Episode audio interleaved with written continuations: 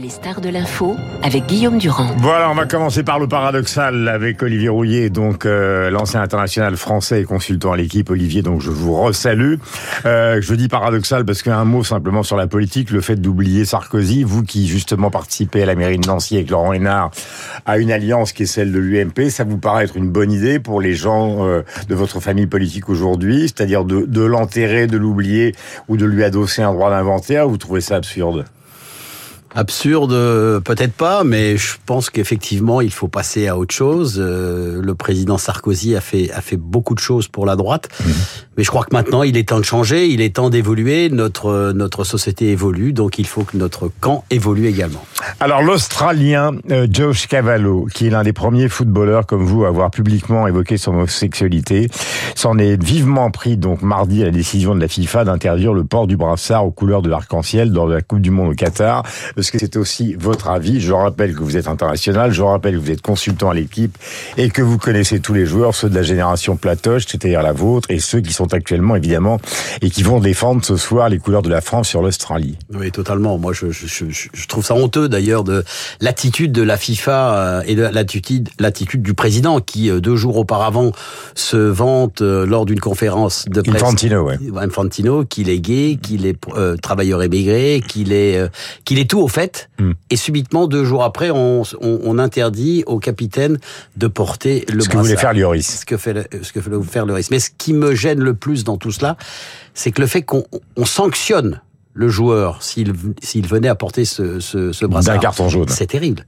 Ouais. C'est terrible parce que c'est c'est de la censure. C'est c'est tellement agressif. C'est tellement euh, contre les droits en fait. Parce que en, en, faisant ça, en obligeant les joueurs, les joueurs à ne pas porter le, le brassard, et eh bien la, la, la, FIFA a décidé d'oublier, d'oublier des, des, tas de jeunes, mmh. de les, les, mettre de côté, de, de leur dire, bah, écoutez, vous êtes euh, apparemment différents, mais on s'occupe pas de vous. Vous en avez souffert, vous de cette euh, moi, mise la... à l'index? Alors moi j'ai eu la chance, Guillaume, de, de, de, de vivre ça vraiment tranquillement. Pourtant, dans les années 70-80, c'était pas facile, mais tranquillement, je l'ai assumé. Euh, je ne l'ai pas dit tout de suite, bien sûr, mais je l'ai assumé et j'ai vu. Vous l'avez assumé à partir de 80, tranquillement, et vous l'avez révélé dans un entretien à l'équipe en 2008. C'est ça, c'est ça. Et, et, et, et j'ai vécu ma vie de footeux, j'ai vécu ma vie personnelle très bien.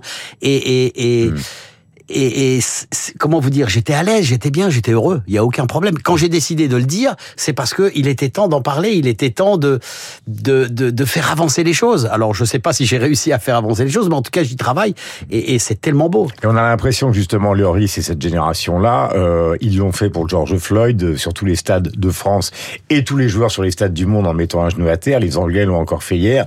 Donc nous, quand on va arriver sur le terrain France cet après-midi, enfin ce soir si rien n'est fait, il y aura quand même un sentiment peut-être de honte, non? De votre part? Ouais, oui, oui, sincèrement, je, je suis, je suis totalement. Vous les connaissez, hein, ces joueurs. Bien sûr, je suis totalement d'accord avec vous. Et, et, quand on voit que les Iraniens hier ne chantent pas l'hymne, vous croyez pas que c'est un geste fort? Ils prennent plus de risques en plus. C'est un truc de dingue. C'est ces joueurs qui ont décidé de pas chanter le rythme, qui qui théoriquement ne pourront, ne pourront peut-être plus rentrer dans leur pays. Moi, je trouve ça exceptionnel. C'est c'est une prise de position extraordinaire. Poser le genou pour euh, Floyd, c'est très bien. Donc tout ça, moi, ça me plaît. Hmm. Mais je trouve que dès qu'on parle de droit sur l'homosexualité, tout de suite, il y a, y, a, y a ce tabou, cette chape de béton qui est toujours présente et qui, j'ai l'impression, fait encore peur à tout le monde alors que nous sommes en 2022.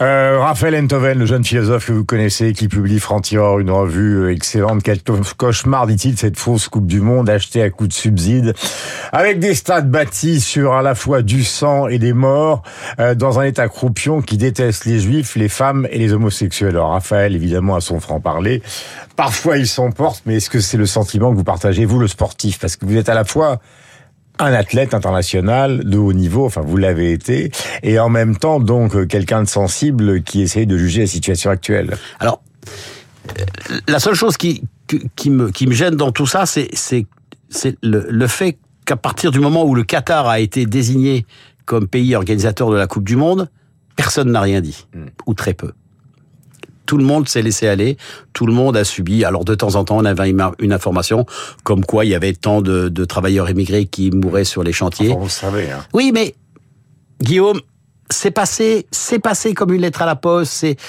c'est, c'est comment vous dire, y a, j'ai pas vu de grosses réactions, j'ai pas vu des des politiques monter monter euh, Ah, au mais Il y a eu feu. quand même une grosse bagarre autour du déjeuner où votre ami Platini a Mais- été avec Nicolas Oui, mais ça c'est ça c'est antérieur. C'est autre chose, c'est notre, c'est notre histoire. À partir du moment où le Qatar a été euh, cho- choisi comme euh, pays organisateur, je n'ai rien vu d'extraordinaire pendant pratiquement 12 ans.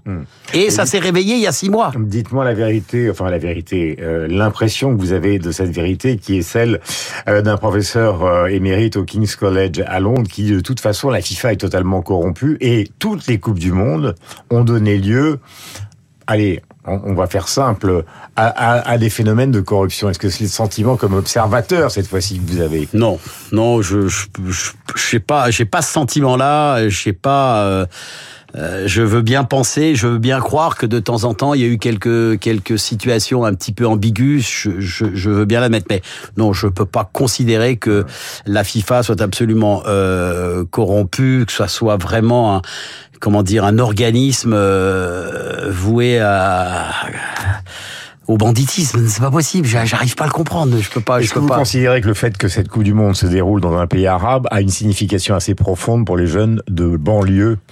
C'est-à-dire, est-ce que pour eux, euh, c'est simplement du foot ou est-ce qu'ils vont comprendre le message politique que la FIFA dit qu'elle porte à travers ça? Non mais Guillaume, encore une fois, moi j'estime qu'il y a 10 ou 12 ans, le discours était de mettre le football, tu vois, la Coupe du Monde au Qatar pour justement développer le football dans le monde arabe. C'était il y a 10-12 ans, avec un discours qui est totalement différent de celui qui est maintenant.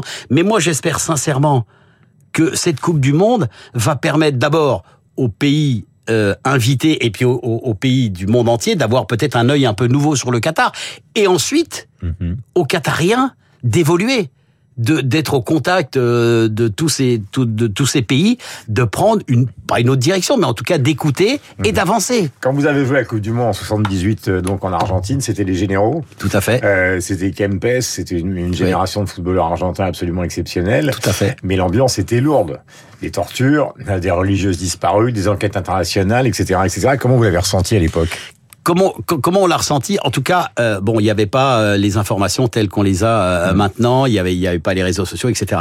Je sais que nous, on nous avait un petit peu mis en garde euh, quand on y est allé un an avant faire une tournée euh, avec l'équipe de France où on est allé au Brésil, en Argentine.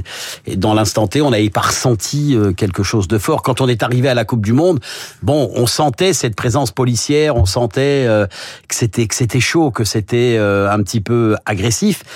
Mais quand vous êtes athlète de haut niveau et quand vous êtes dans votre Coupe du Monde, j'ai presque envie de vous dire que les, les, les sujets, ils- vous les laissez un petit peu de côté parce que vous êtes concentré dans votre objectif. Vous croyez que ça va être le cas face à l'Australie?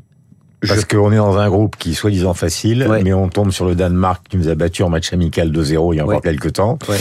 Et en général, les tenants du titre euh, qui disparaissent au premier tour, c'est plutôt euh, une recette, enfin une, recette habituelle. Alors quel est le pronostic d'Olivier Rouillet? À moi, le pronostic, euh, il est simple, c'est qu'on va passer le premier tour.